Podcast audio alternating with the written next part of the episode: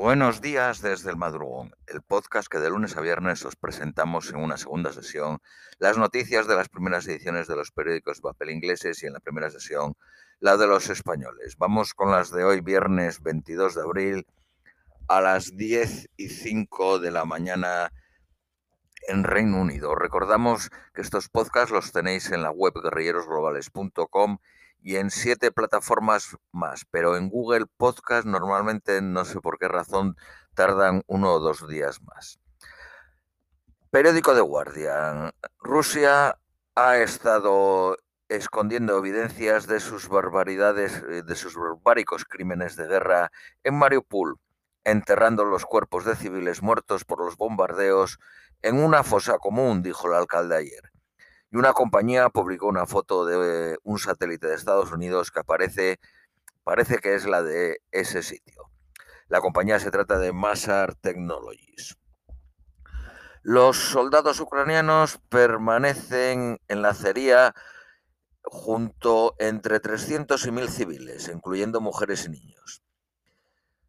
Putin describió un plan para penetrar la acería como impracticable y pidió en su lugar bloquear el área.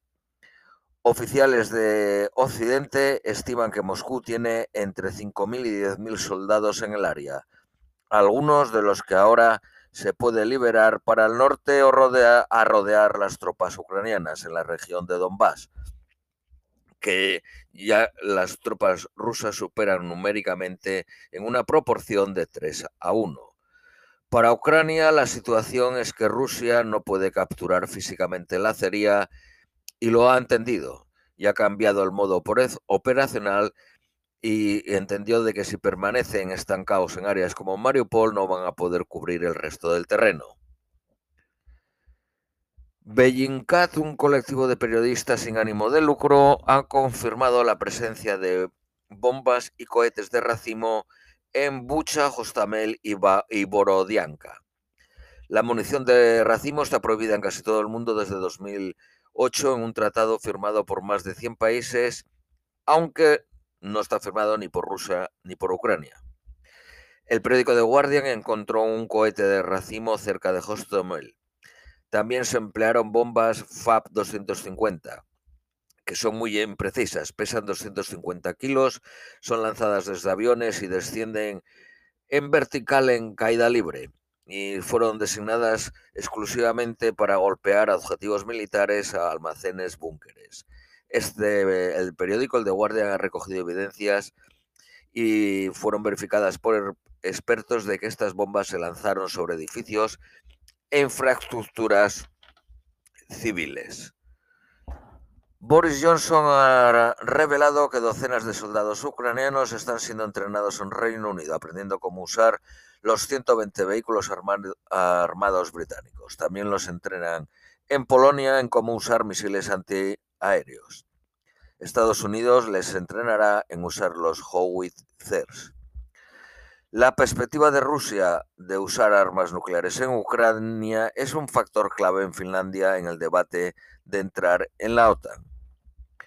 Biden ha anunciado 800 millones de dólares en nuevos suministros de armas para Ucrania y ha dicho que irá al gobierno a pedir más financiación.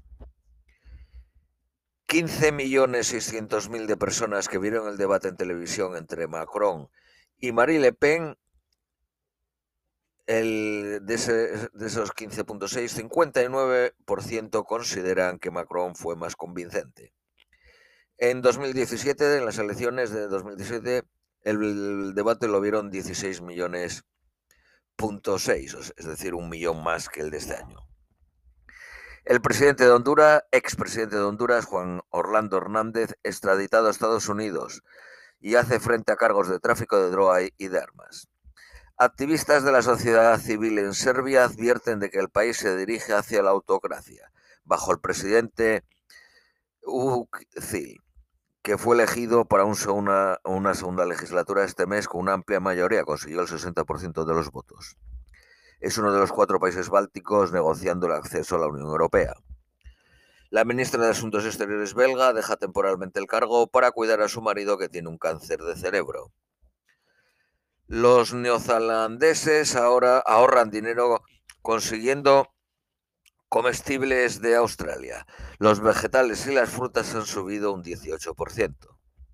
Uno de cada cinco niños entre 12 y 17 años son objeto de abuso sexual online mientras usan Internet en Filipinas. Barack y Michelle Obama dejan Spotify. Habían firmado un acuerdo, se rumorea de 19 millones de libras para grabar podcast hasta octubre. Tesla ha obtenido eh, 5.000 millones de dólares de beneficios con unos ingresos de 18.800. El precio de la lata de comida de perros de la marca blanca Sainsbury de los supermercados ha subido de 40 peniques a 70 peniques. Al alimentar un perro cuesta 250 libras más al año. Un café de filtro de Pret a Manger en mayo del 2021 subió de 99 a 1,25. En febrero de 2022 subió a una libra 40. En total hay una subida de un 41%. Parlamentarios apoyan la investigación formal sobre si Boris Johnson ha mentido en el Parlamento sufriendo un golpe humillante a su autoridad. La moción del Partido Laborista fue aprobada aunque el comité de investigación no empezará hasta dentro de semanas o meses, una vez que la investigación de la policía y de la funcionaria Sue Gray haya sido completada. La investigación policial no dará más, no expedirá más multas hasta que pasen las elecciones locales del 5 de mayo. Boris Johnson dijo que cheques, eh, chequeos físicos en las fronteras de la comida importada de la Unión Europea, que tendrían que entrar en vigor a partir de julio se retrasará una vez más. Esta es la cuarta vez. La Charity de Salvation Army, una de las charities más conocidas y bien financiadas, ha sido acusada de exponer a sus inquilinos a casas inseguras durante siete años. Ignoró repetidamente las peticiones de mejorar las condiciones de sus inquilinos en Hadley, Essex, donde cuenta con 40 casas. Recibe más de 100 millones de libras en donaciones al año, tiene más de 1.700 propiedades residenciales, la mayoría usadas por sus propios oficiales. Está construyendo una nueva sede en Southwark, en Londres, que cuesta 32 millones de libras. Fue fundada en 1891. Periódico Daily Mail. India no condena a Rusia, pero Boris Johnson promete venderle más armas.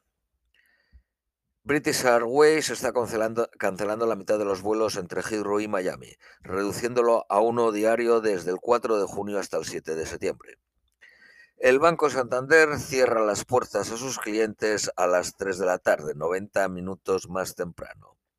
El Banco Santander tiene 14 millones de clientes en Reino Unido y sus beneficios fueron 1.860 millones el año pasado.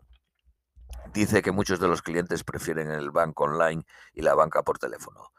Los sábados, 316 sucursales del Santander cerrarán a las 12 y media de la mañana en lugar de las 4 de la tarde. Casi 72.000 visas han sido expedidas a refugiados ucranianos.